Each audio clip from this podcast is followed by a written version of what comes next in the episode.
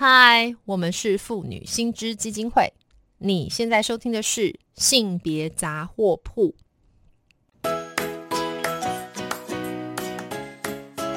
性别法律 A B C。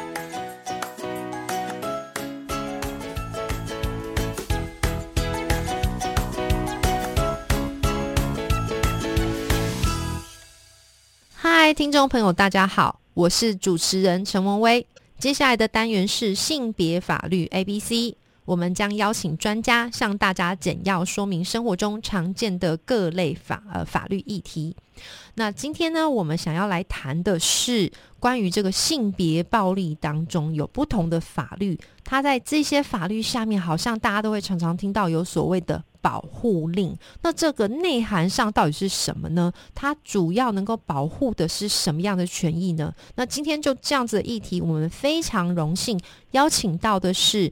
呃，我们妇女薪资基金会的董事施雅欣施董事，那来帮我们回答这个问题。那另外附带一提的是，施董事呢，他同时雅欣也是一位知名的律师，所以我想今天由他来帮我们听众介绍这个非常重要关于保护令的这个相关规范是非常有帮助的。Hello，雅欣你好。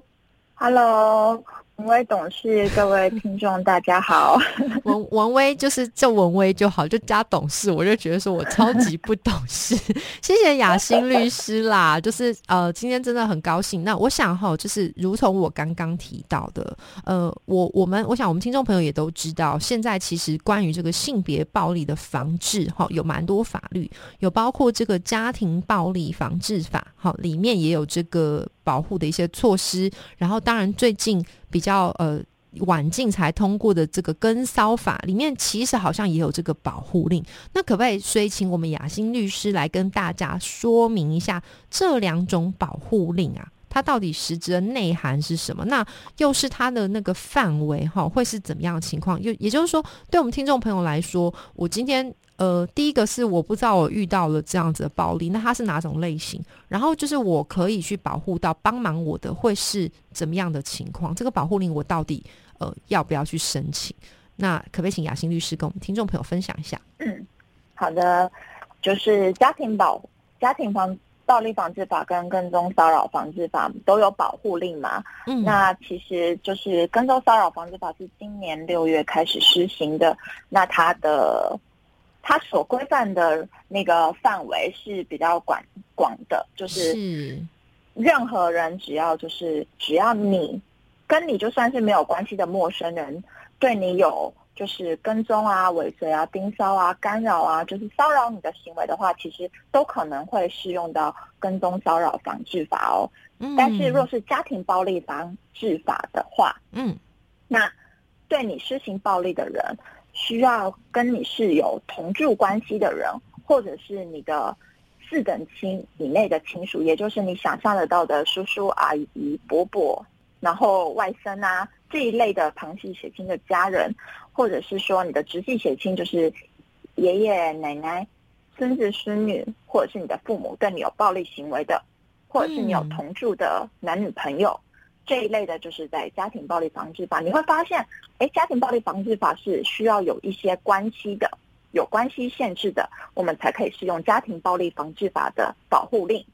那跟踪骚扰防治法，今天只要你符合了，就是跟踪骚扰我的行为，那即便你跟我是陌生人，你也可能会受到跟踪骚扰防治法处。就是这个保护范围内的处理，所以他们你可以看到说那个两个的范围就有一些不一样。你说对人对不对？对人的这个范围，嗯，就是我我再会整一下，很快说，就是家庭暴力防治法原则上就是要跟你同住或是跟你的亲人嘛，对不对？哈，就是这个你可以对他核发这个保护令，就如果发生一些暴力行为，那但是跟骚法的话，因为跟踪骚扰这个人其实老实说会构成跟踪骚扰，就是他跟你没关嘛，对不对？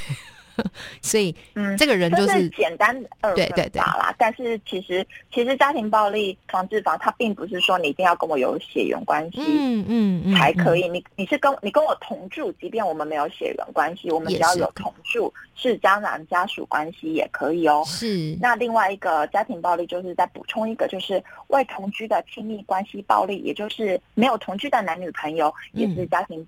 暴力防治法保护的范围哦。了解了解，就是骚扰防治法，你说即便是陌生人没有同住，那有这一些行为的话，也可能符合跟踪骚扰防治法的保护。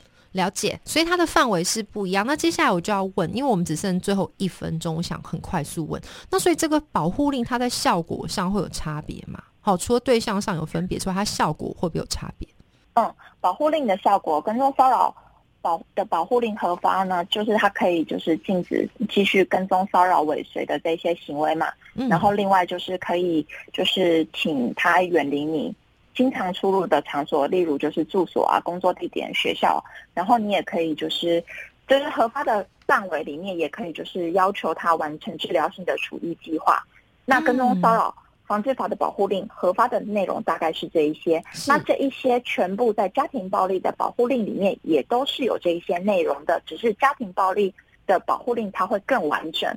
例如说，它可以命那个加害人迁出住居所，哦，这么这么强烈啊，可以到就是 叫他就是说离离开就对了，对你离开我们居住的环境，或者是说你不可以在就是靠近。我们特定的地点，这个刚刚跟骚法也有嘛。然后，如果涉及到就是未成年子女的话呢，这个部分其实还可能可以就是影响到加害人如何探视小孩，或者是说监护权是不是暂时由被害人去做行使。就是它的涉权范围是比较大的，了解，所以完整的保护，所以听起来比较像是人的范围越是宽广的时候，它能够去执行的这个保护令的内涵会比较窄。